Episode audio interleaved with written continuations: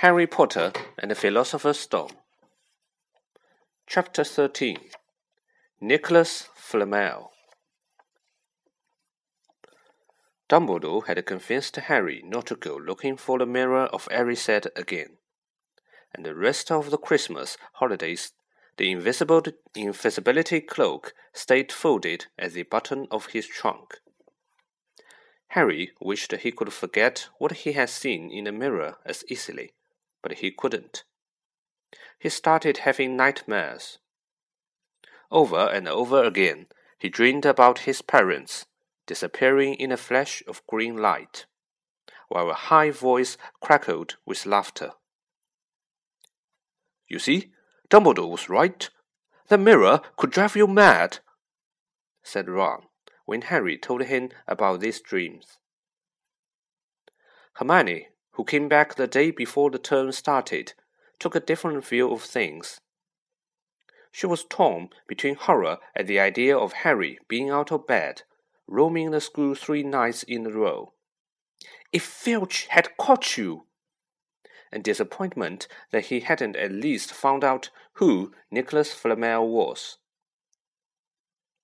They had almost given up hope of ever finding Flamel in library book, even though Harry was still sure he had read the name somewhere. Once term had started, they were back to skimming through books for ten minutes during their breaks. Harry had even less time than the other two, because Quidditch practice had started again.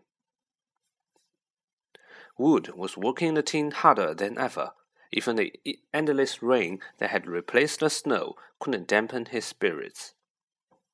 The Weasleys complained that Wood was becoming a fanatic, but Harry was on Wood's side. If they won their next match against the Hufflepuff, they would overtake Slytherin in the House Championship for the first time in seven years. Quite apart from wanting to win, Harry found that he had fewer nightmares when he was tired out of after training. Then, during one particular wet and muddy practice session, Wood gave the team a bit of bad news. He had just gotten very angry with the Weasleys, who kept dive bombing each other and pretending to fall off their booms. Will you stop messing around? he yelled. That's exactly the sort of thing that will lose us the match. Snape is refereeing this game, and he'll be looking for any excuse to knock points off Gryffindor. George Weasley really did fall off his broom at these words. Snape is reveling! He spluttered through a mouth of mud. When's he ever refereed a Quidditch match? He's not going to be fair if we might overtake Slytherin. The rest of the team landed next to George to complain too. It's not my fault, said Wood. We just got to make sure we play clean game, so Snape hasn't got an excuse to pick on us. Which was all very well, thought Harry, but he had another reason for not wanting Snape near him while he, while he was playing Quidditch. The rest of the team hung back to talk to one another as usual at the end of the practice. But Harry headed straight back to the Gryffindor common room, where he found Ron and Hermione playing chess. Chess was the only thing Hermione ever lost at, something Harry and Ron thought was very good for her. Don't talk to me for a moment, said Ron when Harry sat down next to him. I need to concern. He caught sight of Harry's face. What's the matter with you? You look terrible. Speaking quietly so that no one else would hear, Harry told the other two about Snape's sudden, sinister desire to be a Quidditch referee. Don't play, said Hermione at once. So you are you, said Ron. Pretend to break your leg, Hermione suggested. Really, break your leg, said Ron. I can't, said Harry. There isn't a receive seeker. If I back out, Gryffindor can't play at all. At that moment, Neville toppled into the common room. How he had managed to climb through the portrait hole was anyone's guess, because his legs had been stuck together with what they recognized at once as the leg locker curse. He must have had to bump hop all the way up to Gryffindor Tower. Everyone fell over laughing except Hermione, who leapt up and performed the counter curse. Neville's legs sprang apart, and he got to his feet, trembling. What happened?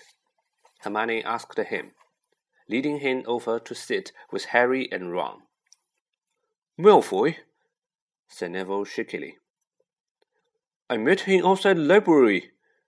He said he had been looking for someone to practice that on. Go to Professor McGonagall, Hermione urged Neville. Report him. Neville shook his head. I don't want more trouble, he mumbled. You've got to stand up to him, Neville, said Ron. He's used to walk all over people. But that's no reason to lie down in front of him and make it easier. There's no need to tell me I'm not brave enough to be in Gryffindor. Malfoy's already done that. Neville choked out. Harry felt in the pocket of his robes and pulled out a chocolate frog, the very last one from the box Hermione had given him for Christmas. He gave it to Neville, who looked as though he might cry. You are worth twelve, Malfoy, Harry said. The Sorting Hat chose you to for Gryffindor, didn't it? And where's Malfoy? In sticking Slytherin. Neville's lips twitched in a weak smile as he unwrapped the frog. Thanks, Harry. I think you'll be go to bed.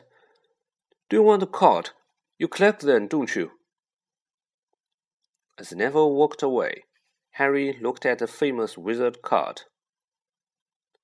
Oh, Dumbledore again, he said. He was the first one I ever. He gasped. He started at the back of the card. Then he looked up at Ron and Hermione. I found him, he whispered.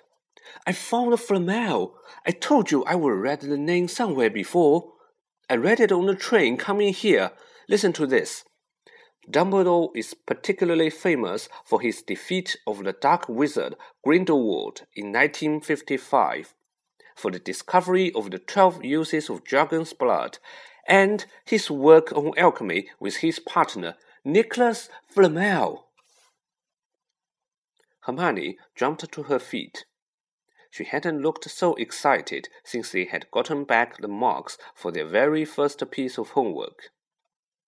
Stay there, she said, and she sprinted up the stairs to the girls' dormitory.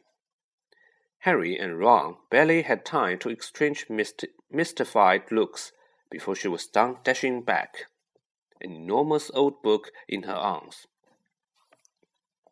I never saw the book in here, she whispered excitedly.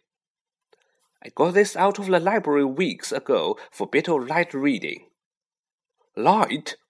said Ron, but Hermione told him to be quiet until she had looked something up, and started flickering frantically through the pages, muttering to herself. At last, she found what she was looking for. I knew it! I knew it! Are we allowed to speak yet? said Ron grumpily. Hermione ignored him. Nicholas Flamel, she whispered dramatically, is the only known maker of the Philosopher's Stone. This didn't have quite the effect she had expected. The what? said Harry and Ron. Oh, honestly, don't you two read? Look, read that, there. She pushed the book toward them, and Harry and Ron read. The ancient study of alchemy is concerned with making the philosopher's stone, a legendary substance with astonishing powers. The stone will transform any metal into pure gold. It also produces an elixir of life, which will make the drinker immortal. There have been many reports of the Philosopher's Stone over the centuries, but the only stone currently in existence belongs to Mr. Nicholas Flamel, the noted alchemist and open lover. Mr. Flamel, who celebrated his 665th birthday last year, enjoys a quiet life in Devon with his wife, Perenelle, 658. See, said Hermione, when Harry and Ron had finished. The dog must be guarding Flamel's Philosopher's Stone. I bet he asked Dumbledore to keep it safe for him, because they are friends and he knew someone was after it. That's why he wanted the stone moved out of Gringotts. A stone that makes gold and stops you from ever dying, said Harry. No wonder Snape is after it. Anyone would want it. And no wonder we can't find Flamel in the study of recent developments in wizardry, said Ron. He's not exactly recent if he is 665, is he? The next morning, it Defense Against the Dark Arts, while copying down different ways of treating werewolf bites. Harry and Ron were still discussing what they would do with the Philosopher's Stone if they had one. It wasn't until Ron said he would buy his own Quidditch team that Harry remembered about Snape and the coming match. I'm going to play, he told Ron and Hermione. If I don't, all the Slytherins will think I'm just too scared to face Snape. I'll show them. It'll really wipe the smiles off their faces if we win. Just as long as we are not wiping you off the field, said Hermione.